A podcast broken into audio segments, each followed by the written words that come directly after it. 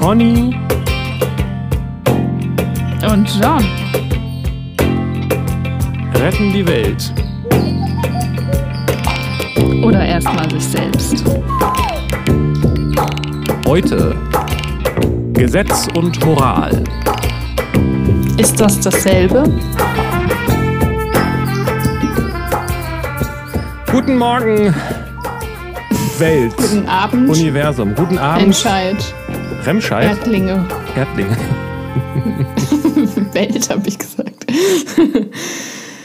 Erdlinge finde ich auch Erdlinge. Äh, ja, ne? Ich weiß auch nicht, wo das gerade herkam. Naja, wahrscheinlich hören ja hauptsächlich Erdlinge zu, keine Ahnung. Oder es wird jetzt schon in den Äther geblasen mit Lichtgeschwindigkeit bis zur Sonne und wieder zurück durch die Raumzeitkrümmung.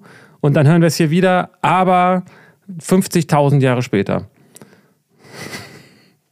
Ja. Ja. Pf, keine Ahnung. Also wenn eh Zeit und Raum auch nur so Paradigmen sind, dann pff. Ja, es ist halt vom Geist gemacht, ne? Aber äh, Ja, genau. ich, ich glaube, die Zeiten sind auch vorbei, dass Radiosendungen so massiv äh, gesendet wurden, tatsächlich über, über Funksendungen, oder? Ich weiß nicht, das, oder geht das über Satelliten? Man weiß es nicht. Also es war mal interessant zu wissen, ne? wenn man so einen Podcast hört, es wird ja nicht mehr, hat ja nicht mehr viel mit diesen Radiosendern von früher zu tun, oder? Gibt es das überhaupt noch? Nee, das nicht. Das ist ja, Spotify ist ja App, ist ja Internet, alles. Und es, gibt, es noch, gibt es noch klassisches Radio? Also das irgendwie vor einiger Zeit wurde doch das ja, Fernsehen klar umgestellt. gibt es das noch. Also auch über, über, über Luftempfang quasi? Mit so. Ach so. Ja, es gibt ja auch noch so alte Radios, mit wo du so eine Antenne und dann ist der Empfang schlechter und besser und so. Also die Radios gibt's und die die können auch noch was empfangen. Ja. Weil ich glaube, Fernseher können das nicht mehr, oder? Ich glaube, dieses terrestrische, Das oder wie das heißt, sein, das gibt's weiß glaube ich ich nicht. Das müsste man da mal nachgucken. Das hat mir schon mal jemand erklärt. Aber äh, das ist heute nicht unser Thema. Aber wir hatten Nee, letztes genau. Mal auch ein Thema. Die Frage ist, Ja.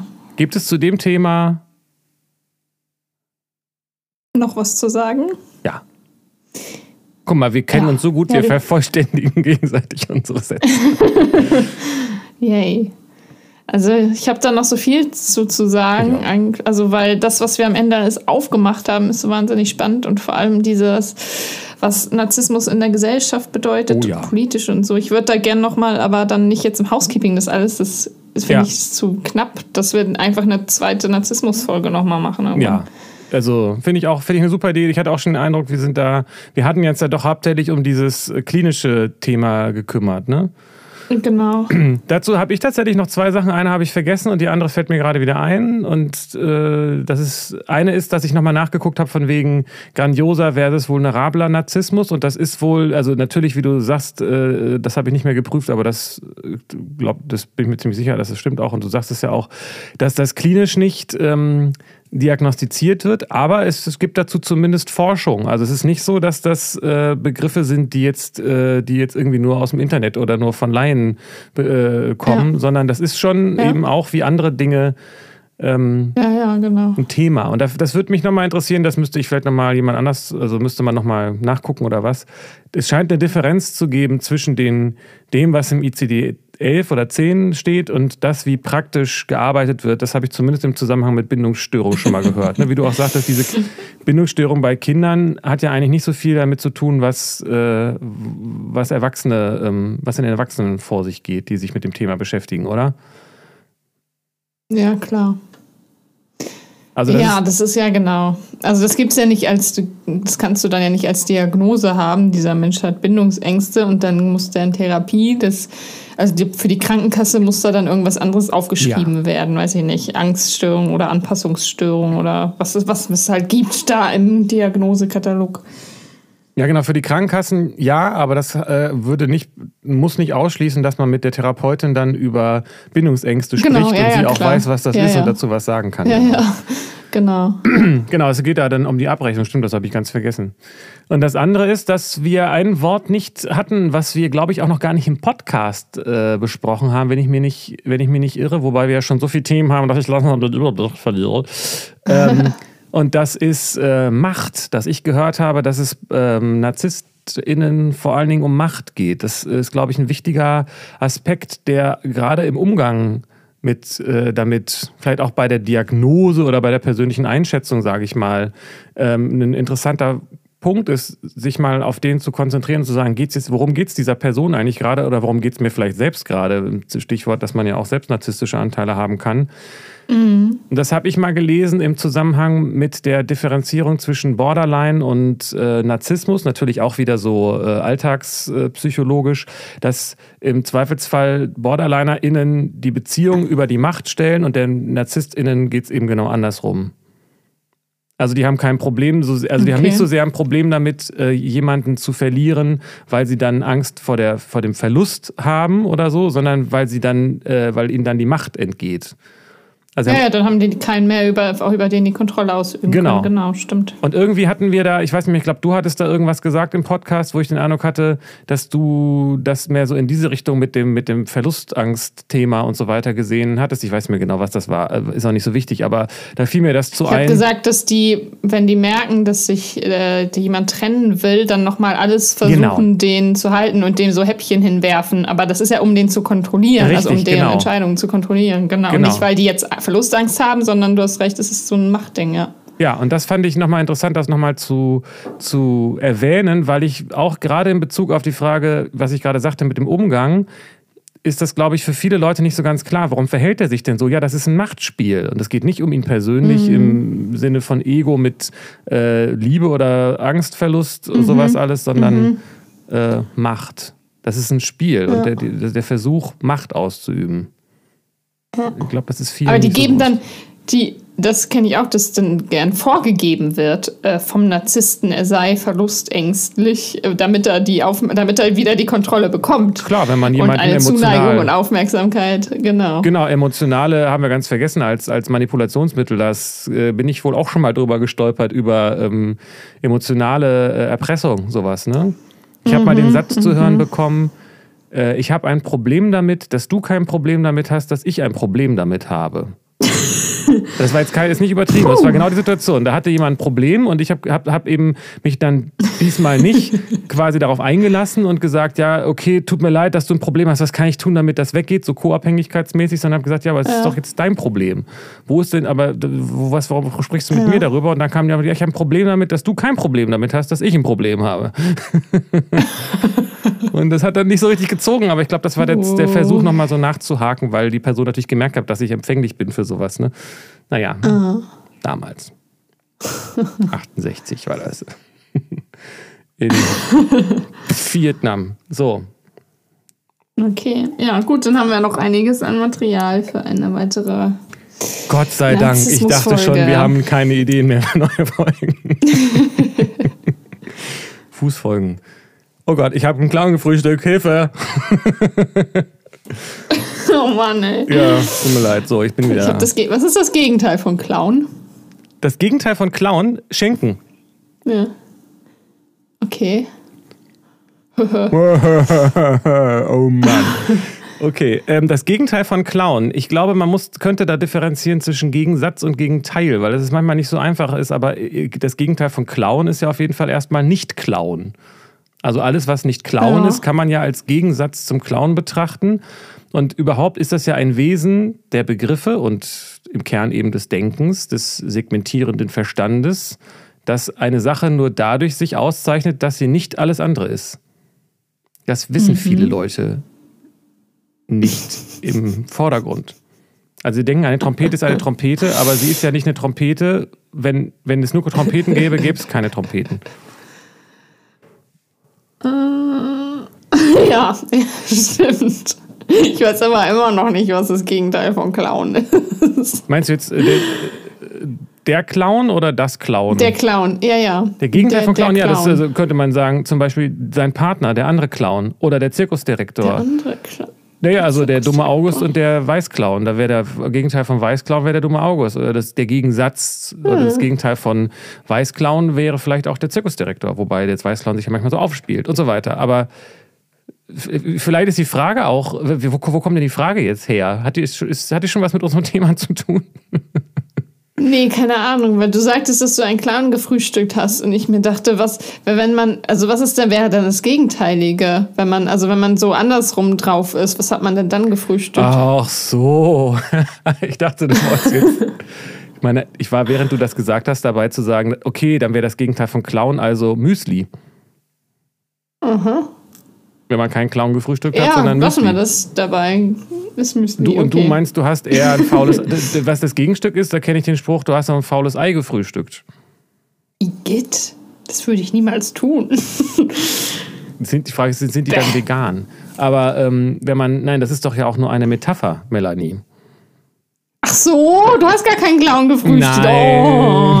Aber auch das mit dem faulen Ei ist auch nur eine Metapher. Ich glaube, wenn man wirklich einen Clown frühstücken müsste, würde man wahrscheinlich auch Igitt sagen. Weiß ich nicht. Kommt wahrscheinlich auf die Zubereitung an. Aber erstmal so aus moralischen Gründen sollte man vielleicht Igitt sagen, würde ich mal behaupten. Leute, esst keine Clowns, bitte. Weder zum Frühstück noch zum Echt, Abendbrot. ey. Genau. Außer aus Schoko. Und du hast das Gegenteil gefrühstückt, nämlich ein faules Ei. Nein, du bist nur anders drauf als ich. Und mit, diesem, mit dieser Kluft werden wir jetzt umgehen. Ja, müssen wir ja. Müssen wir ja wohl. Richtig. Ähm, woher wissen wir denn, ob das richtig oder falsch ist? Ja, also um, oh, das ist echt, echt interessant, ähm, weil die Frage ist ja, wie, wie nähert man sich diesem Thema? Weil es ja so bas im Kern so extrem auf die Fundamente des Denkens quasi abzielt. Ne? Also wie ja, kann man ich das? krieg auch, ich, ja, ja. Wie kriegt man erstmal überhaupt irgendeine Arbeitshypothese zustande oder eine Definition oder so? Ja, Äh, ich komme da auch echt, wenn ich da echt drüber nachdenke, dann macht das zum Gehirn irgendwann so und dann geht da nichts mehr weiter. So. Also, das, also allein die Begrifflichkeiten richtig falsch, das sind ja immer Bewertungen, aber was wird da bewertet? Wer bewertet überhaupt? Und Es gibt das ja in der dann versucht- Mathematik. ja, Es gibt das ja in der Mathematik. Okay. Also richtig und falsch in der Aussagenlogik ist das, wenn ich mich jetzt nicht total irre. Vielleicht ist es auch falsch, was ich jetzt sage. Aber äh, so die ba es ist sozusagen die Basis einer, der, der, also ei- eine Art und Weise, wie man die Mathematik beschreiben kann, besteht ja in dieser Boolschen Algebra oder Aussagenlogik oder so. Das ist nicht, vielleicht ist es jetzt nicht wissenschaftlich gesprochen, aber so, um, um die Richtung klar zu machen. Und da geht es eben um Ja. das äh, wie Computersprache, ne? also eins und null. Und äh, man kann, äh, eins ist richtig und null ist falsch. So. Und, oder an und aus. Okay. Das sind so zwei Gegensätze, die sich gegenseitig ausschließen, so in der klassischen äh, Variante. Und da kann man dann eben Gesetze erfinden und festlegen und dann sagen, ob eine Aussage zutrifft. Das kommt dann zu diesen berühmten Beispielen wie ähm, alle Griechen sind, äh, machen Podcasts, Melanie ist eine, ein Grieche, also macht Melanie einen Podcast. Diese Aussage ist dann formal logisch in sich richtig. Aber es sagt über die Welt jetzt praktisch gesehen nicht so viel aus. ja, und sie ist auch komplett falsch. Ja, also, die, weil die Voraussetzung nicht stimmt. Melanie ist weder ein Grieche, noch machen alle Griechen Podcasts, behaupte ich mal. Das wäre so lustig. So. So einfach wäre. Wenn echt so alle Griechen, wenn so die Podcast-Welt so voll griechisch beherrscht wäre. So. Also, Die das ist Griechen, wer hat's quasi. erfunden? Die Griechen. Ja, genau. Also, das ist die Logik. Aber die hängt halt davon ab, womit man sie füttert. Ne? Also, ich glaube, die interessantere Mhm. Frage ist ja wahrscheinlich, also, das ist auch sehr interessant, wie funktioniert Logik, aber die andere Frage wäre ja, ist Melanie ein Grieche? Ist das richtig oder falsch? Ich glaube, Melanie ist ein griechischer Name sogar. Oh ja, Mela, von, von die dunkle, ne? Melanos. Genau. Melatonin und Melanom kommt wahrscheinlich aus derselben Ecke, ne? Such dir eins Ja. aus. Äh, ja. Ah, und, und es gibt ja auch noch den moralischen Aspekt. Also richtig und falsch sind einfach Ja, Begriffe, genau. die sehr breit eingesetzt werden. Ja, genau. Also das Ich- richtige ja, genau. Tun. Also, genau. Und es gibt so viele. Also, ich habe. Mein Gedankengang ist so, man, wenn man auf die Welt kommt, gibt es das ja erstmal nicht. Also, ein Baby hat keine Einschätzung dazu, was richtig und falsch ist. So, es ist ja einfach nur da und wertet nichts und ist einfach. Und dann bekommt es das ja beigebracht, was richtig und falsch ist, von den Eltern. Und dann irgendwann im Kindergarten und dann in der Schule und dann, weiß ich nicht, beim Studium oder Beruf oder so. Also es kommt ja immer irgendwie von außen, wird das so auferlegt, weil einem Leute Sachen erzählen, das sei richtig und das sei falsch. Oder es halt Gesetze gibt im Außen oder Regeln, an die man sich halten muss, wenn man irgendwo ist und sowas. Aber gibt es auch ein inneres richtig und falsch? Also, dass man für sich selbst erkennt, das ist äh, richtig oder das ist falsch. Also reden wir über Moral. Weil Babys wissen ja im gewissen Rahmen schon, was richtig und was falsch ist, nämlich dass, äh, wenn sie äh, was essen, was sie mögen, dann ist das ja, was für sie was richtig ist. Und wenn sie die Windel voll haben und das unangenehm finden, dann empfinden sie das auch als falsch. Äh, weiß nicht, ob ich mich da zu weit aus dem Fenster lehne, aber so eine Ich gewisse. weiß nicht, aber das ist ja auch eine Bewertung wieder. Also, wie so empfinden die das als falsch? Ja, nicht moralisch falsch, aber ähm, also aus der Perspektive des Babys, warum schreit das Baby, wenn es etwas nicht möchte oder etwas möchte oder irgendeinen Zustand nicht gut findet? Warum schreit es dann? Da findet ja schon eine Bewertung statt. Wenn Babys Ja, nichts bewerten genau. könnten, dann würden sie sterben. Ja, genau. Da geht es ja, ja um lebenserhaltend und angenehme Empfindung oder das Gegenteil. Und dann würdest du, dem kann man, das kann man auch richtig und falsch benennen, meinst du? Ja, und interessant ist, Alles, was, äh, ja. Und interessant ist auch, dass da das dasselbe ist. Ne? Also richtig und falsch ist. Also es, ist, es geht darum, der Zustand, der jetzt gerade da ist, den will ich nicht mehr haben. Entweder weil er für mich unangenehm ist. Also, also Hunger ist ja genauso unangenehm wie eine volle Windel. Also es ist auf eine andere Art unangenehm, aber es geht in beiden Situationen, also Fall, also Ja. es gibt eigentlich praktisch keinen, also keinen wesentlichen Unterschied zwischen, ich möchte jetzt äh, etwas für mich haben, weil ich, weil ich das, weil ich mehr haben will oder weil ich weniger haben will. Entscheidend ist, der, die, dieser Augenblick fühlt sich für mich unangenehm an und das soll sich ändern. Genau. Und wenn da sich nichts ändern Ja. soll, dann gibt es da auch nicht groß was. Na gut, ich meine, geht es da vielleicht weiter, weil dann willst halt mit was spielen oder dann willst schlafen oder was auch immer, ne? Also Babys möchten ja auch Ja, etwas kann sein. Angenehmes weitermachen. Ja. Ja, ganz anders als Erwachsene. Diese Babys. Aber das Ja. meinst du nicht, sondern du redest ja von, von einer höheren Ebene letztendlich, ne? Von moralischen äh, Dingen. Ja, da könnte man, also bei dem, wenn man beim Baby ist, könnte man dieses richtig und falsch, das ist ja was Inneres. Also das ist ja ein innerer Antrieb, der mir sagt, ich will angenehme Empfindungen haben. Das ist ja nicht von außen, äh, Baby, du musst jetzt eine frische Windel, weil das ist dann richtig oder besser für dich, sondern das spürt das Baby ja selbst und versucht es irgendwie einzufordern. So. Ja. Und ähm, genau, und bei diesem moralischen richtig und falsch weiß ich nicht, ob es das was Inneres gibt. Naja, der Unterschied ist, äh, dass, dass diese basalen Babybedürfnisse nichts mit anderen zu tun haben. Also natürlich schon, aber nicht von ihrer Position aus. Ein Baby schreit nicht, weil es jemand anderem nicht gut geht. Also diese moralische ähm, Komponente ist ja was Zwischenmenschliches, ne? Also da sagt die Mutter dem Kind, es soll dies und das tun. Oder das Kind sagt der Mutter, sie soll dies und das tun. Ist ja was anderes, als wenn das Baby nur sagt, ich möchte gerne, dass es jetzt anders ist für mich. Ja. Ja. Das heißt, Moral Stimmt. hat zwangsläufig was mit, mit Umwelt zu tun. Also Genau. wenn, wie weit man das jetzt auslegen möchte, ist dann die andere Frage. Könnte f- gerne auch sagen, was gesellschaftliches.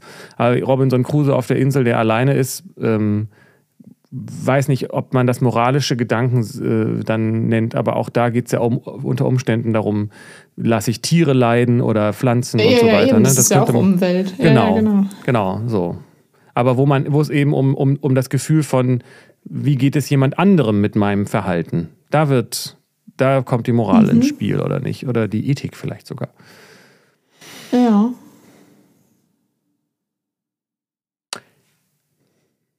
Es gibt ja, ja diesen berühmten Satz, äh, die Freiheit ist also äh, sinngemäß, das Recht, deinen Arm zu schwingen, endet da, oder deine Faust zu schwingen, endet da, wo meine Nase anfängt.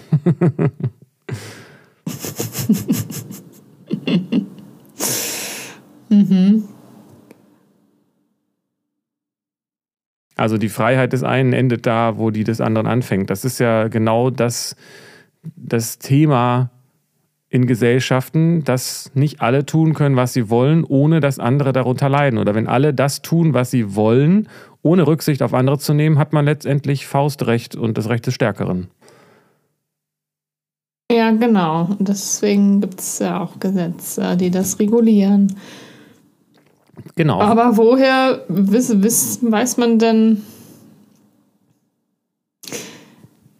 Also dann sind die Gesetze so da, damit irgendwie das reguliert wird, damit möglichst alle eine große Freiheit haben oder wie?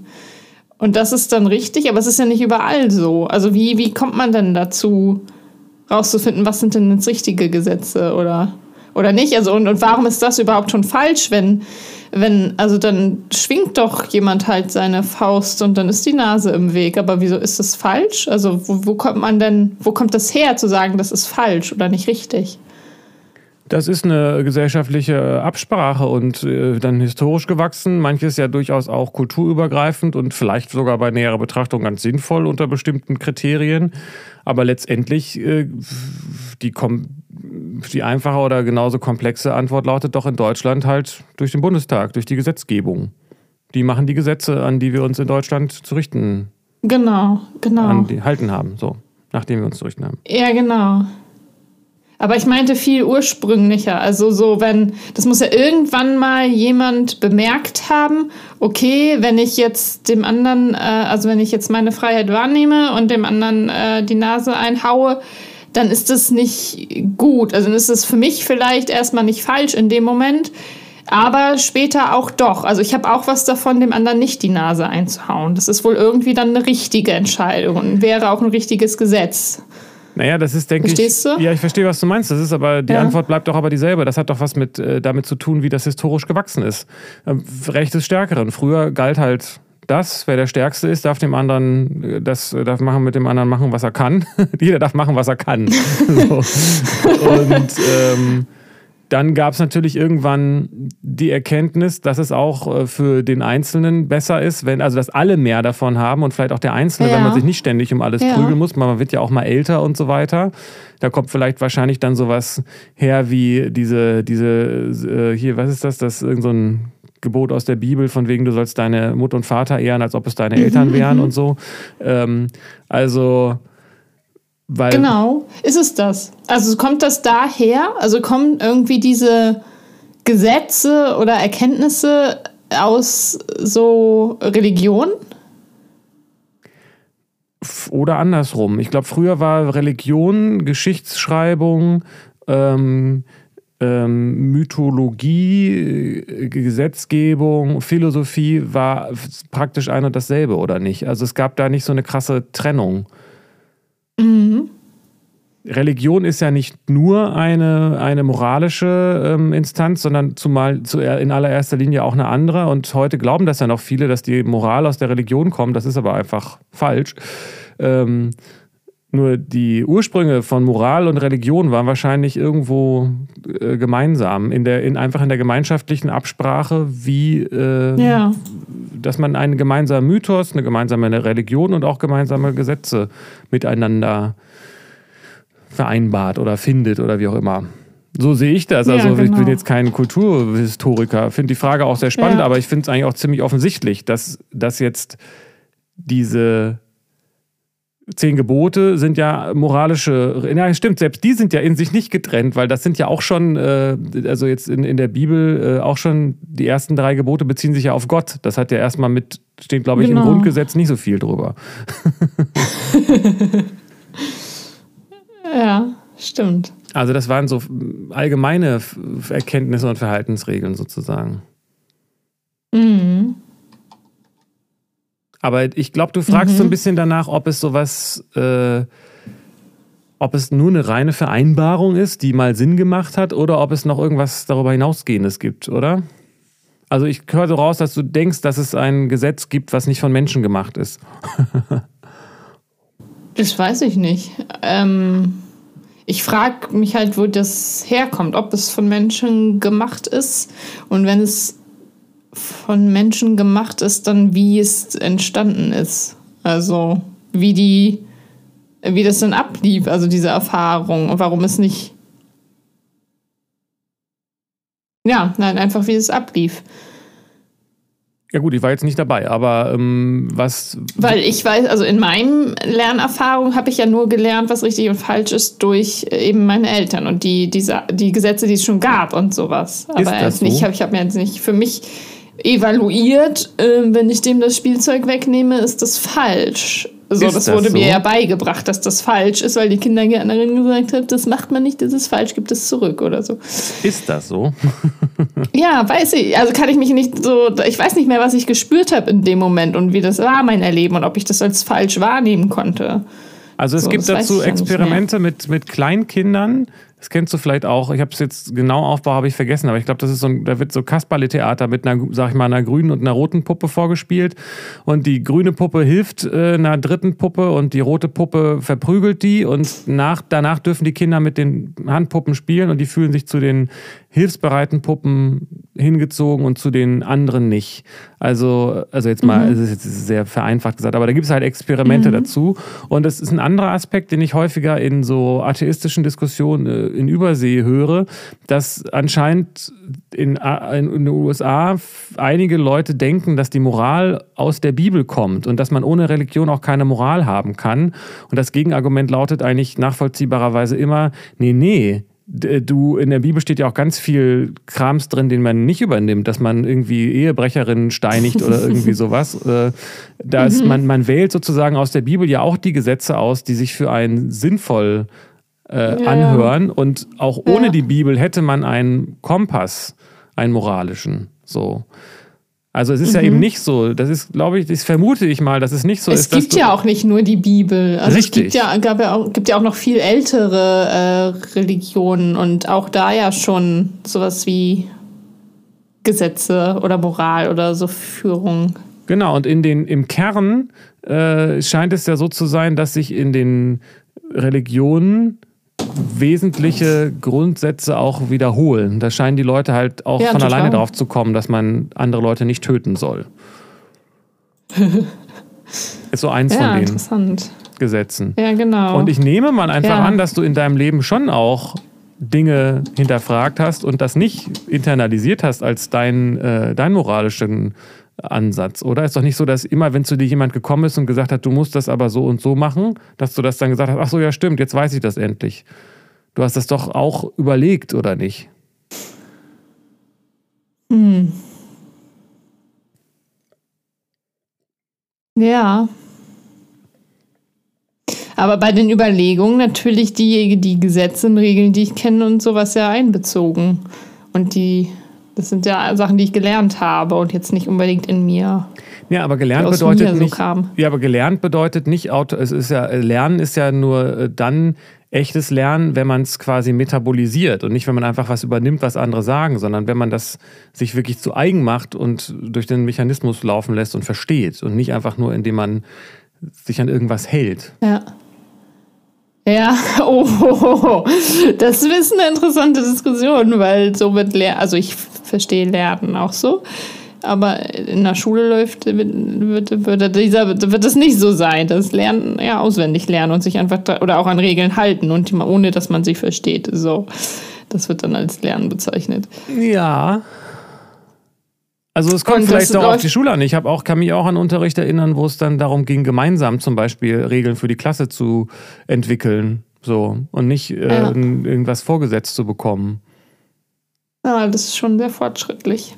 Ja, aber ist auch schon ein bisschen Genau, aber es gibt ja auch, äh, ja, kann ja, gibt ja auch ja, gute ja. Lehrer, die ein anderes Lernverständnis haben. Genau. Ähm, ähm, aber genau, aber auch wenn ich bestimmte Gesetze nicht verstehe oder verinnerliche, dann muss ich sie ja muss ich mich ja trotzdem dran halten. Also auch ohne dass Nö. ich sie lerne und verinnerliche, äh, ist das dann ja wohl etwas, was von der Gesellschaft als richtig gesetzt wurde oder von den Leuten, die mich bestimmen, so, also die Regierung, die das der Regulierungsinstanz und dann muss ich das ja als richtig anerkennen. Nö, kannst du völlig widersprechen und du kannst es sogar, du kannst dem sogar zuwiderhandeln. Du bist nicht, also es hat dann halt Konsequenzen, aber so ist das im Leben mit anderen Dingen ja auch. Das ist ja vergleichbar zu sagen, äh, ich, ich, ich finde die Physik doof und ich muss mich ja nach der Physik richten oder so.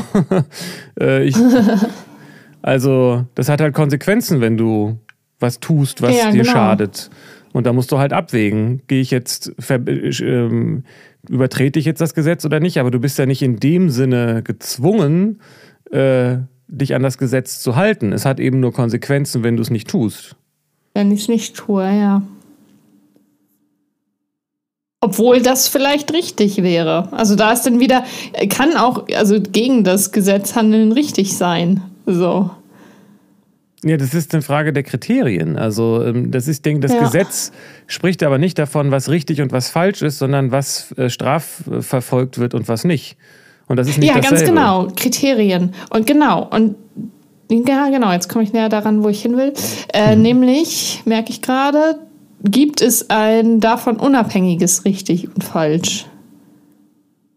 Also, also ein Weil der Begriff richtig, wird auch synonym oder als Definition steht da wahrhaftig, wirklich. Also gibt es etwas, was richtig ist und was dann gilt und was nicht Menschen so äh, als Gesetz benennen können oder so, sondern das, auch wenn irgendwer das niederschreibt und als Gesetz setzt, ist das falsch, weil das ist nicht das Richtige. Das ist nicht als richtig das ist nicht wahrhaftig. Das ist jetzt nur ein menschengemachtes Gesetz, aber das ist nicht richtig. Für mich klingt das so, als ob du da zwei Ebenen durcheinander bringst. Nämlich einmal die Frage, ist es richtig, dass in Deutschland folgendes Gesetz gilt? Und die Frage, ist das Gesetz ein gutes Gesetz? Ist es so? Und äh, dieses wahrhaftig hat ja mehr mit dieser Frage äh, zu tun, ob etwas mit der Realität übereinstimmt. Das ist aber keine moralische Frage, sondern eine erkenntnistheoretische. Und, ja, genau. Äh, und ähm, das ist, glaube ich, jetzt gerade nicht ganz sauber getrennt. Also ähm, in Deutschland wird nicht, das Gesetz äh, wird nicht nach Wahrhaftigkeit äh, erhoben, sondern nach Mehrheitsrecht und nach Abstimmungen und Parteiengesetzen und so weiter. Also Parteienordnung. Äh, ja. Und da entscheiden ja, genau. die Leute etwas, was ihrem Parteiprogramm vielleicht entspricht genau. und so genau. weiter. Aber da wird, genau. da kommt keiner, da kommt nicht die Wahrhaftigkeitspolizei und sagt, das ist aber jetzt gar nicht genau. äh, schön, was ihr macht. So. Also genau. doch, vielleicht kommt die dann, aber die ändert erstmal nichts, sondern die kommt dann aus dem, mhm. wahrscheinlich aus dem Volk und dann wählt man dann halt die Leute nicht mehr und dann ändert sich das wieder. Aber es gibt keinen Durchschlag vom, äh, aus einer moralischen ja. Instanz, die die Politik äh, direkt genau. verändert. ja, das stimmt das ist einfach den, den, der Natur von Gesellschaft letztendlich geschuldet. Man braucht ja, ja, Vereinbarungen und die müssen getroffen werden und eingehalten genau. und im Zweifelsfall auch durchgesetzt werden. Das ist aber erstmal nicht geknüpft an Philosophie oder Spiritualität oder Religion. Stimmt. Woher weiß ich denn also, was richtig und falsch ist, wenn Gesetze auch falsch sein können oder Regeln oder irgendwas, was mir Leute erzählen? Davor müsste man die Frage stellen, gibt es so etwas oder ist das nicht immer was Persönliches? Also ist, wenn du jetzt sagst, das ist falsch oder jemand sagt, das ist falsch, kann es ja einfach nur mhm. sein, dass er damit sagt, finde ich doof, weil mich das persönlich stört und mich persönlich betrifft und ärgert. Oder finde ich gut, weil es mir Vorteile verschafft oder so. Ähm mhm. Und so funktioniert das System das heißt, ja. Ja. Das heißt also, das richtig und falsch ist immer gekoppelt an Ist immer an was gekoppelt, also für wen richtig und ja. falsch. Ja, also das mhm. ist jetzt erstmal, ich glaube, darüber sind wir uns einig, dass es das gibt, dass es äh, was mit Interessen zu tun haben kann und oft hat. Ja. Und ich weiß nicht, ob du jetzt die Frage ja. stellst, ob es etwas gibt, was darüber hinausgeht. Also ob es sowas ja, gibt wie ne, Grundmoral, ja. also, so, also vielleicht so ein bisschen die Frage, Moral ist äh, das eine und dann gibt es aber auch sowas wie Ethik, wo man sagt, es gibt ein Naturgesetz der, dessen, was man tun sollte und was man nicht tun sollte. Aha, ein Naturgesetz. Ja, also was, was greifbar ist, wo man das beweisen kann oder, oder zumindest äh, ähm, nachvollziehbar argumentieren kann, dass es nicht nur darum geht, dass man ein eigenes Interesse vertritt, sondern also letztendlich Moralphilosophie. Was soll ich tun? Nicht nur, weil das ja. im Gesetz steht, sondern auch, äh, was ist das Richtige zu tun? Genau. Ja. Genau, und wie kommt man denn dahin, dass man das erkennt? Also woher weiß man denn das, was das Richtige ist zu tun? Kann man das irgendwie untersuchen, forscht, prüfen? Wie? Naja, ich glaube, man kommt tatsächlich ähm, nicht darum herum zu fragen, für wen. Und das, ja, ne? die eine Antwort kann sein für möglichst viele Menschen, die andere Antwort sein, kann sein ja. für mich oder für die Reichen oder für alle Menschen oder für, für, die, den, für, Plan für den Planeten oder für alles. Genau. genau. für alles natürlich, hallo, wenn schon, denn schon. Naja, aber für alles ähm, hat man doch das Problem, wenn es um Interessenwahrung von allem geht. Mhm, mh, man muss am Ende mh. immer gucken, was man dann damit meint. Also, ja. ich sag mal ein völlig absurdes Beispiel, wenn es dann zum Beispiel um die Kinder geht. mhm. Dann äh, muss man sich äh, gucken, was ist denn für Kinder richtig, aber ähm, auch da kommt man doch immer wieder dahin, da sind wir wieder bei dem Thema mit dem Clown und dem Müsli, dass es immer einen Gegensatz dazu gibt, dass unter Umständen dadurch eingeschränkt wird, dass ich bei dem einen äh, das auch ein Interesse hat. Also Interesse ist doch, ist das nicht auch immer, wenn ich Interesse für etwas, äh, das, wenn ich mich im Interesse für etwas einsetze, dass ich auch irgendwie gegen etwas mich einsetze? Kann man so interpretieren, ja klar. Und dass, wenn jemand anderes dieses, diese andere Seite vertritt, dass man dann wieder zu diesem Konflikt kommt. und dann ist es doch wieder ja. eine Interessensfrage und so ein Machtspiel. Mhm. Ja.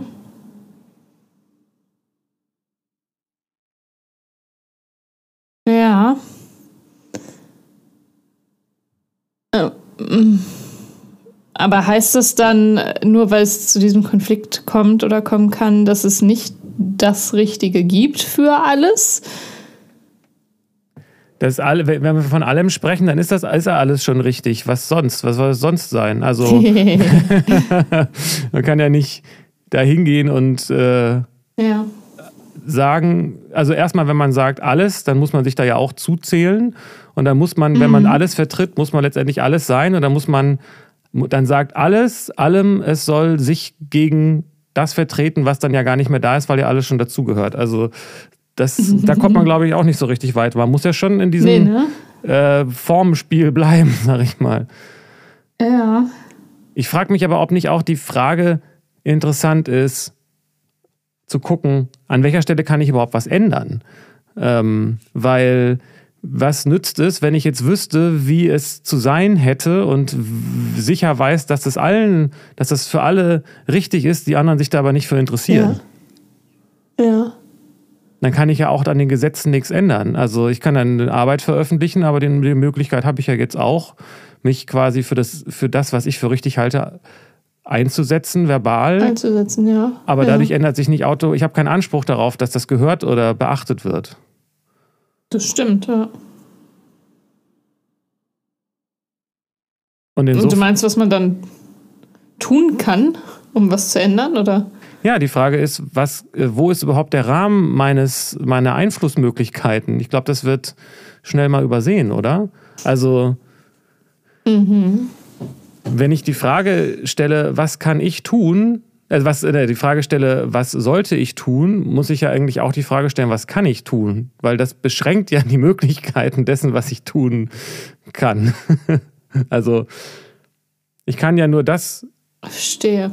Äh, ich habe es nicht ja. gut gesagt, aber du weißt, was ich meine. Also, das heißt, die Frage ist ja erstmal, macht es Sinn, sich darüber Gedanken zu machen, ob man nicht ein Recht darauf hätte, äh, den Mond zu frühstücken statt eines Clowns? Weil das ist ja faktisch erstmal eine ziemlich große Herausforderung, das zu tun. Insofern braucht man sich eigentlich darüber gar nicht so viel Gedanken machen. Als wäre der Clown nicht schon eine Herausforderung. Ich esse nur noch, ich frühstücke nur noch Clowns, die den Mond gefrühstückt haben.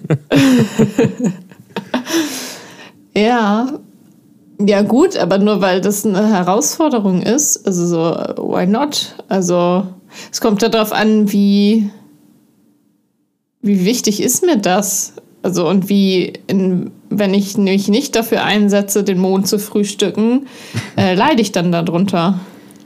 Ich glaube eher, dass man darunter leiden würde, wenn man sich dafür einsetzen würde, den Mond zu frühstücken. Aber auch da bin ich bereit, darüber zu diskutieren.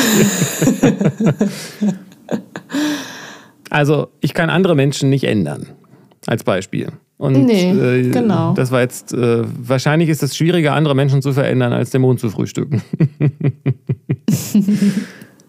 so. Und das heißt, ich kann mein ja, genau, eigenes Verhalten beeinflussen. Ja, genau, mein eigenes Verhalten kann ich beeinflussen. Und ich kann ja aber schon auch vielleicht ähm, Menschen ähm, Sachen spiegeln, dazu inspirieren, etwas zu verändern, zumindest meine Bedürfnisse kommunizieren, dass da überhaupt ein Wunsch nach Veränderung ist und mich auch irgendwie dafür einsetzen. Ähm, genau, und das ist ja genau das Spiel, das wir alle miteinander spielen, oder nicht? Mhm. Ja, klar. Und dann entsteht Gesellschaft und dann entstehen Gesetze und so weiter. Aber es ist, aber es ist nicht so, dass da die Gesellschaft ist und hier bin ich und ich versuche jetzt was, äh, also, sondern ich bin ja ein Teil, ein Sandkörnchen in, am Strand, wie alle anderen auch. Ja. Und äh, nur Sandkörnchen, die aus sich selbst eine Sandburg bauen können, vielleicht. Weiß ich nicht. ähm, und ich, vielleicht sehe ich das jetzt ja falsch, aber mein Eindruck ist, dass, dass da häufig sich, äh, dass während man darüber nachdenkt, was man alles Großes tun könnte, übersehen wird, was denn, was es, was es praktisch im Kleinen bedeutet. Und dann ist man eigentlich an, gedanklich an einer mhm. Stelle, die mit, dem, mit der Realität und dem Alltag gar nicht so viel zu tun hat. Und ich glaube, das ist das, was Leid ah, erzeugt. Genau. Ah, okay, damit ja. Ja, klar, das sehe ich auch so. Das sehe ich auch ganz häufig in meiner Arbeit. Das glaube ich. dann Menschen äh, die Strukturen kritisieren und äh, das Schulsystem und alles Scheiße. Und, aber ich kann es ja auch nicht ändern, weil ich bin nur ein, eine kleine Fachkraft hier alleine irgendwo. Ähm, was ich auch total verstehen kann und auch oft mich das nervt. Und es gibt ja auch Wege, sich dazu einzusetzen und auch am Schulsystem mitzuwirken. Man kann ja auch in die Politik gehen oder an irgendwelche Netzwerke, Gremien und sonst was, bla bla. Ähm, aber letztlich geht es ja darum, äh, was finde ich denn, also wie finde ich es denn richtig? Und ich kann das ja im Kleinen dann vielleicht trotzdem machen mit den Kindern. So, also ganz direkt und unmittelbar kann ich ja vielleicht dann doch das Richtige tun, auch wenn die Gesetze, die großen drumherum, äh, auf den ersten Blick dem widersprechen. Genau. Das ist, ich glaube, das, also das klingt nach dem, was ich meine, weil äh, ich kenne das halt auch zumindest von mir, dass ich, äh, ich habe das glaube ich schon mal als Beispiel erzählt, ich habe es vergessen, was das war. Also nach dem Motto, ähm, ich habe es leider vergessen, was das Beispiel war, aber ich kenne das von mir auf jeden Fall auch, dass, äh, dass ich mich darüber beschwere. Genau, das war ich. Genau, ich hatte meinen Schlüssel verloren. Anstatt einfach mir einen neuen machen zu lassen, habe ich darüber nachgedacht, wie schlecht diese Welt ist, weil ich einen Schlüssel verlier verlieren kann, weil ich einen Schlüssel überhaupt brauche, weil wir Türen brauchen, weil Menschen schlecht sind und nicht einfach nur da durch die Türen gehen, durch die sie gehen dürfen, sondern deswegen haben wir ja überhaupt nur Schlösser. ja, hat mich das jetzt irgendwie weitergebracht? Nein, es ist so. Menschen haben Schlösser, weil Menschen sich gegenseitig nicht vertrauen, wahrscheinlich aber auch zu Recht teilweise und so. Ähm, aber so ist die Welt halt. Nur, dass ich mir jetzt darüber, dass ich darunter leide, dass die Welt so ist, wie sie ist, verändert nicht die Welt, sondern das verändert nur mein Verhältnis zu ihr. Und deswegen mhm. finde ich es wichtig, sich das anzugucken, wo ich was verändern kann. Und ich denke, ich kann natürlich mir als Aufgabe setzen, die Welt dahingehend zu verändern, dass es keine Schlösser mehr gibt. Erstens, mhm. erstens halte ich es nicht für sinnvoll, zweitens werde ich es wahrscheinlich nicht schaffen, drittens wäre ich dabei auch nicht glücklich und viertens äh, ändert das in der Situation an dem Problem auch schon mal gar nichts. Genau. also, dass ja. ich darunter leide, dass es so ist, wie es ist, macht es nur für mich schlechter. Ja, genau. Und, und an manchen, äh, in manchen Situationen lohnt es sich ja aber dafür, was einzusetzen. Also Absolut. Und das muss man wahrscheinlich dann abwägen, so wo ist das, wo kann ich was bewirken und wo nicht oder wo habe ich mehr davon, dann mich äh, auf das Kleine zu, zu konzentrieren, zu gucken, was ist denn jetzt unmittelbar möglich. Absolut. Also das, äh, das ist, es ist ja auch, ich kann mich ja auch für etwas einsetzen, ohne darunter zu leiden, dass es so ist, wie es ist. Genau, genau. und ich ja, sage das auch nur, weil ich diesen Mechanismus kenne und beobachte und häufig dann eben auch rieche, dass Leute eigentlich gar nicht darüber reden wollen, äh, was sie verändern können oder was sie tun sollen, sondern einfach unter der, darunter leiden, dass die Welt so ist, wie sie ist. Und das ist weit voneinander entfernt. Ja. Und dass sie sagen, warum lebe ich denn in diesem Staat, wo doch alles scheiße ist und wo was auch immer alles bla bla bla. So. Mhm. Ähm, und wenn und dann wird, ich weiß nicht, ob das jetzt bei dir so ist, ne, aber dann wird halt eben auch die Frage gestellt, ja, aber was, äh, was Gott sagt doch was anderes oder was, was ist denn die, die oberste Moralinstanz und warum ist das denn nicht anders und so weiter. Aber die Frage führt nur zu mehr Leid und nicht zu einer Änderung, weil man nicht äh, am Nachmittag im Alleingang, weil man seinen Schlüssel verloren hat, alle Türen der Welt abschaffen kann. Aber was wäre mal eine geile Aktion?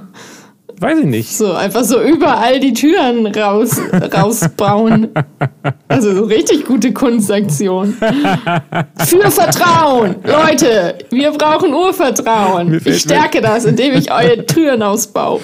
Mir fällt aber immer wieder die Geschichte meines, meines Vaters ein, der mit seinem äh, Bulli oder was das war damals oder Auto irgendwie in, in Frankreich, glaube ich, im Urlaub war. Und weil er Angst hatte oder Sorge hatte, dass die Leute da das, die, das Auto aufbrechen, ähm, hat er die Tür offen gelassen, damit die einfach quasi, wenn sie, der hatte, hatte gedacht, wenn die Leute was klauen wollen, brechen sie die Tür auf, dann können sie was rausklauen, aber das machen sie dann sowieso, also lasse ich doch die Tür auf, dann machen sie wenigstens das Auto nicht kaputt. Und als er zurückkam, war das offene Auto aufgebrochen. Also sie hätten einfach nur die Tür aufmachen können, aber stattdessen ah, haben sie sich entschieden, nicht zu testen, Leute. weil sie darauf vertraut haben, dass er ihnen nicht vertraut, dass er, ja, genau, ja. dass er kein Vertrauen hat. Tja, so kann es kommen. Ist aber eigentlich auch ganz lustig. Das ist richtig lustig. Ja, Lernerfahrung, das nächste Mal Zettel an die Fensterscheibe, Auto ist offen. Ja, das wäre, aber ich meine, so weit muss man erstmal kommen, also dass man, dass ja, man das macht.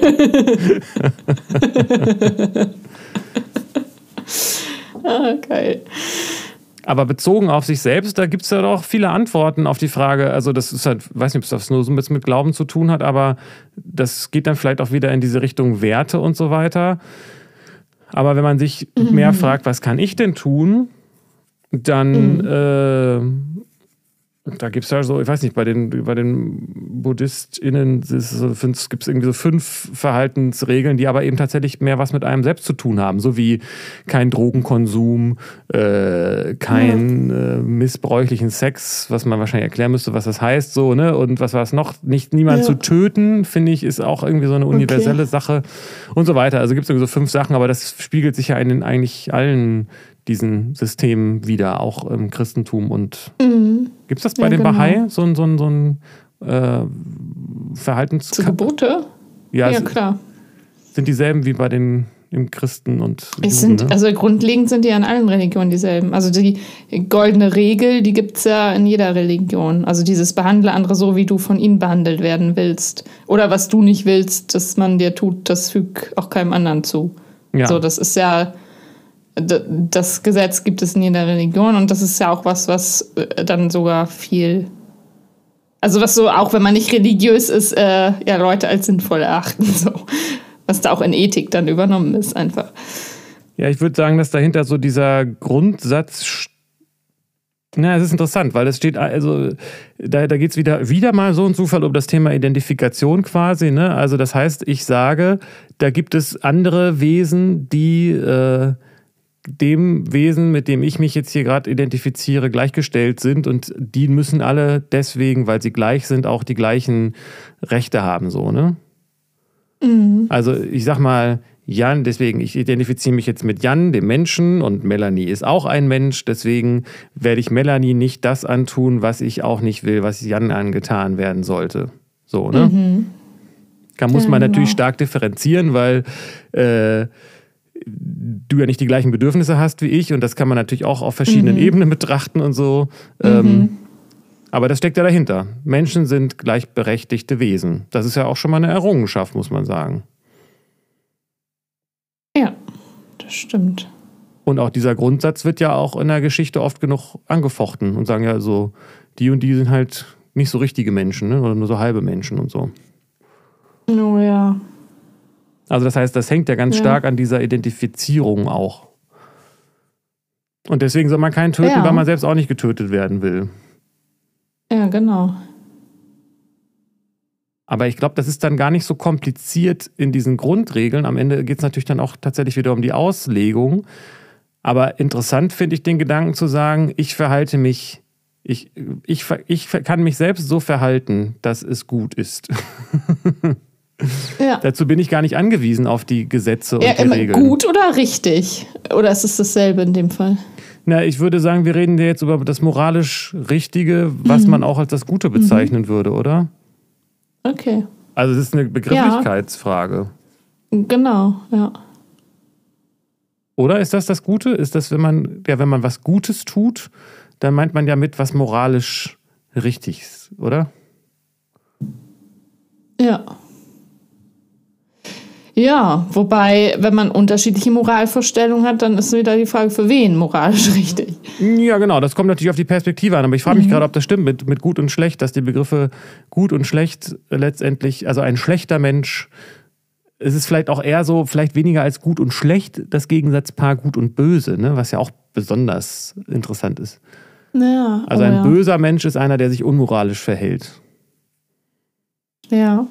Und ein guter Mensch ist jemand, der sich äh, sittsam und integer mhm. und moralisch aufrichtig verhält. So wie du und ich. ja, aber ja auch immer nur in einem gewissen Kontext und ja. innerhalb der ne, gesetzten Paradigmen, die man so übernimmt oder annimmt. Ja, anders geht es ja nicht. Ohne Kontext gibt es ja gar keine Handlung. Ja. Oder, oder, oder wie weit möchtest du das sonst fassen? Ja, weiß ich nicht, wie weit man das fassen kann. naja, also man kann ja auf der Ebene bleiben, dass es Menschen gibt, die miteinander in, in Interaktion stehen und so weiter. Und das in dem Zusammenhang, äh, dass man spricht von dem gesellschaftlichen Kontext, ob man jetzt, mit wie vielen Leuten ja. man jetzt äh, sich abspricht und so weiter. Ja. Aber da gibt es halt auch das, Grundges Grund das Grundgesetz. Es bedeutet das Grundgesetz. morgens, mittags, abends zweimal grunzen. Das Grundgesetz. Ah. Aus Animal Farm. Ähm, mhm. Und ähm, Gut, vielleicht ist das auch nochmal eine andere Diskussion, aber da geht es ja dann auch um die Frage, an welchen Augenblicken darf oder muss ich sogar, es wird jetzt gerade in diesen verschwörungstheoretischen Zeiten häufiger mal betont, dieser Aspekt, mich gegen das äh, Herrschaft, äh, gegen, die, gegen den Staat oder die Regierung auf, äh, heißt es? Aufbegehren, ja, ja. weil, das, weil, die, weil sie selbst gegen, ne, wie geht es zu diesem Spruch mit dem wo Ja, genau, wenn sie selbst wird. das Grundgesetz verletzen oder auch wenn das Grundgesetz einfach dann nicht mehr moralisch richtig ist oder nicht für jeden oder für bestimmte Gruppen nicht. Also dann. Ja, aber da bin ich, ich habe das irgendwann mal jemanden gefragt, ich habe vergessen, wen, irgendeinen im Staatsapparat, wo ich gesagt habe, ist es ein moralisches Problem, wenn ich mich gegen das Gesetz verhalte, oder ist es nur ein technisches Problem? Und die Antwort war, es ist ein technisches. Und ähm, ich weiß nicht mehr, leider nicht mehr so genau, was das war, aber das fand ich interessant. Also das heißt, wenn ich gegen ein Gesetz verstoße, werde ich ja nicht bestraft, weil der Richter oder der Staat persönlich sauer auf mich ist, sondern dich das, als bösen Menschen bewertet. Genau, so. also ich weiß nicht, genau. so bei uns ist es, oder ich weiß, ja. sieht wahrscheinlich auch, vielleicht auch von Richter zu Richter wird das vielleicht auch anders gesehen oder Richterin. Ähm, aber ich glaube, dass das, oder was ich glaube, es macht ja keinen, diese moralische, ähm, überväterliche Beurteilung oder Verurteilung deiner Person, ja.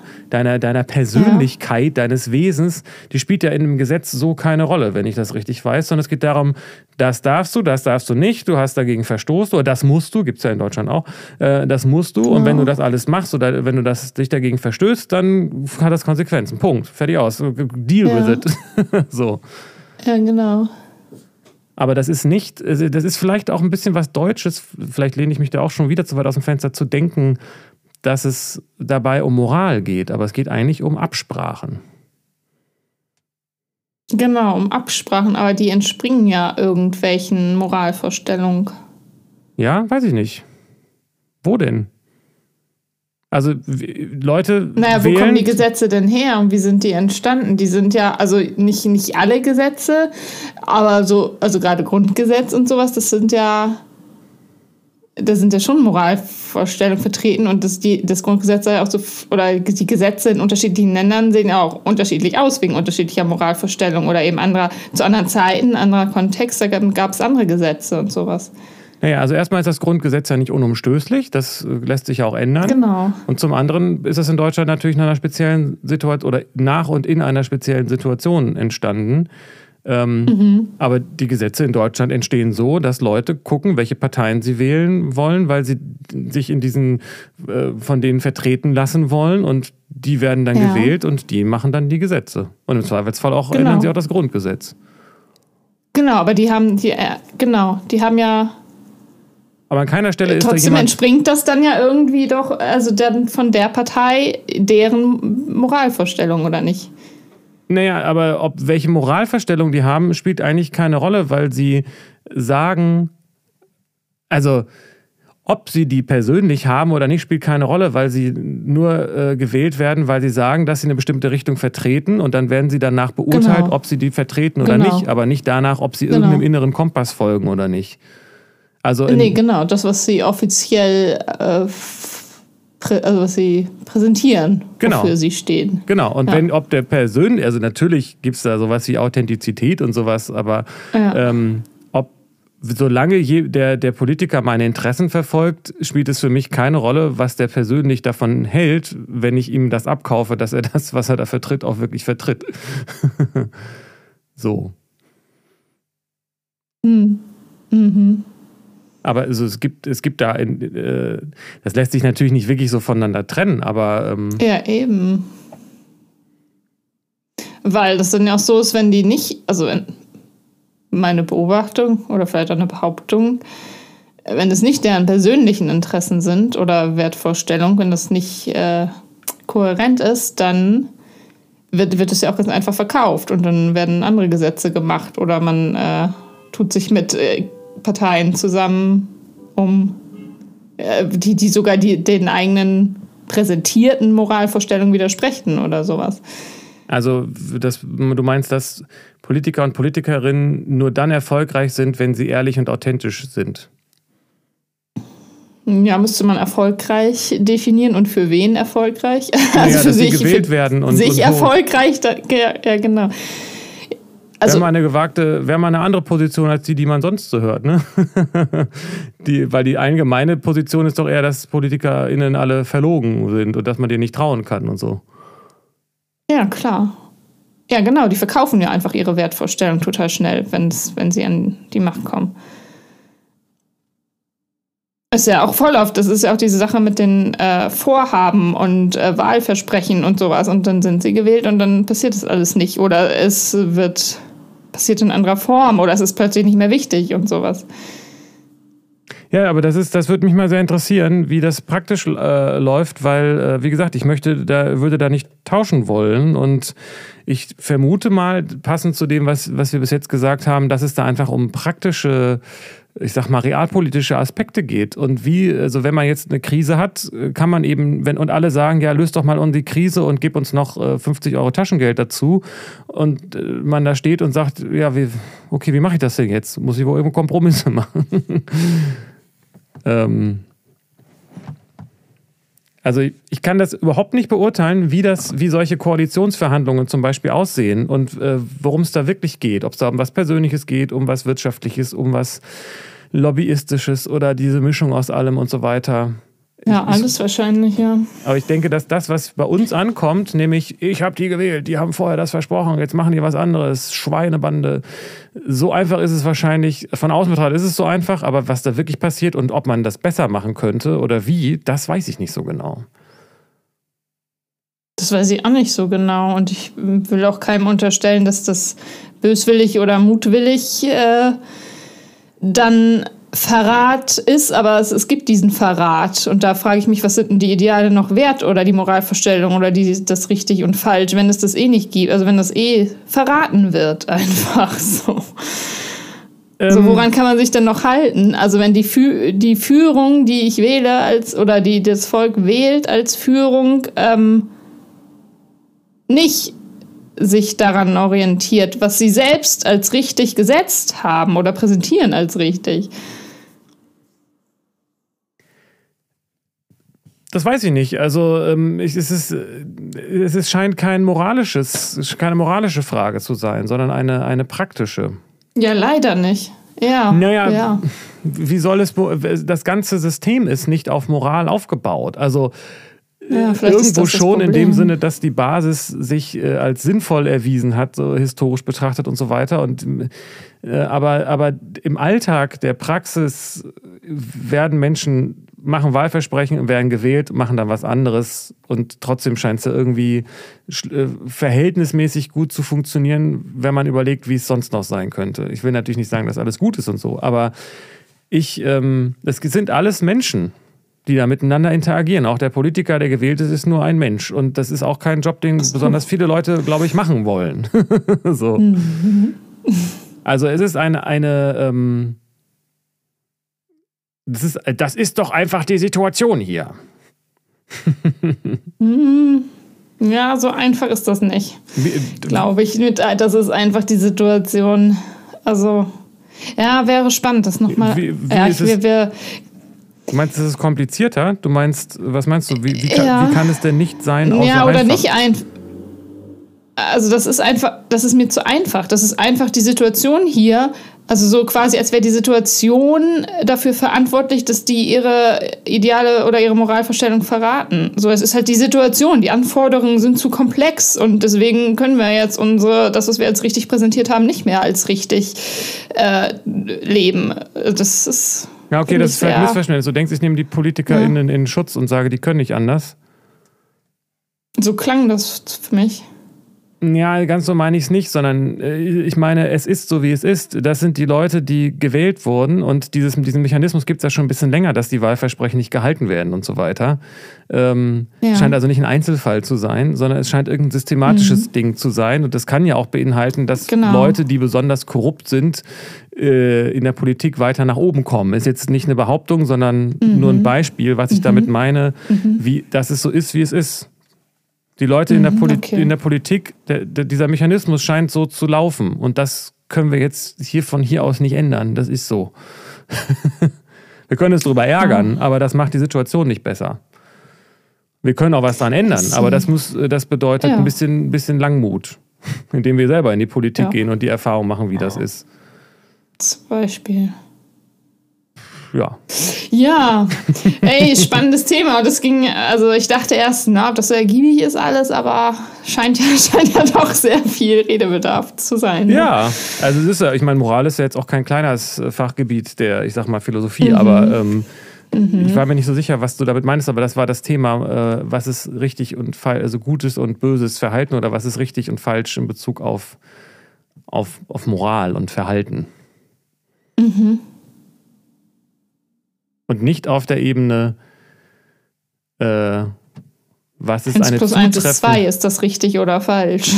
Ja, das ist auch eine Ebene, aber es gibt ja auch ja. die Ebene zu sagen, äh, äh, ist es zutreffend, wenn ich sage, das ist eine Trompete. Genau. Diese, oder ja, Melanie ist ein ja. Pod, Melanie hat einen Podcast. Ist das, trifft das zu oder nicht? Ist das richtig oder falsch? Aber das ist ein anderes ja, Thema. Genau. Für einen anderen Podcast. Richtig? ja, das können ja dann die Griechen besprechen, diese Podcast-Nation. Da fällt mir jetzt spontan vielleicht jetzt zum Abschluss noch mal diese Bibel ein, von der dauernd so wenig geredet wird. Ähm, diese Bibel? Diese Bibel äh, von, ah, wie heißt er? Vergessen. Äh, äh, oder das Leben des Brian. Vielleicht. da sagt er, ich glaube, das ist, ist aus der Bibel, wo er sagt, richtet niemals andere, auf dass ihr nicht gerichtet werdet. Ähm, okay. Und ich denke, oder diesen Spruch mit dem erstmal von der eigenen Haustür fegen und so weiter. Und am Ende ist es doch so, ich kann mein eigenes Verhalten verändern und ich kann andere Politiker wählen, ich kann in die Politik gehen, ich kann Klar. veröffentlichen, ich kann meine Meinung sagen, ich kann mit anderen Leuten reden und so ja. weiter. Aber das, das, ja. das, kann ich, das kann ich tun. Aber was das verändert, ja. liegt dann vielleicht auch wieder außerhalb von, von, meiner, von meinem genau. Einfluss genau. und meinem Wissen. Und ich kann mich darüber ärgern, dass die Politik sich so und so verhält, aber das verändert alles immer nur erstmal was für mich. ja, genau. Gibt diesen, sei, die, sei du die Veränderung, die du dir für die Welt wünschst. Ja, weil wenn du dich selbst veränderst, dann du, du, bist ja die Welt und wenn du dich selbst veränderst, dann veränderst du ja die ganze Welt. Podcast-Thema. Bing, bing, ja, bing. genau. Das ist ja auch äh, das Krishnamurti. Die Transformation der Welt kommt, wenn wir uns selbst ändern. Ja, was ist der Unterschied? ja. In dem Sinne retten wir uns selbst und damit die Welt. Genau. Oder wir sind einfach die Welt und merken, dass es da gar nichts zu retten gibt. Finde ich gut. Yay. Okay. Conny und John, die Welt ist am Start. Dann bis zum nächsten Mal. Mit einem Thema, das wir Tschüss. auch noch wieder nicht wissen. Vielleicht. Ja. Eins. Wir sind alle eins. Tschüss.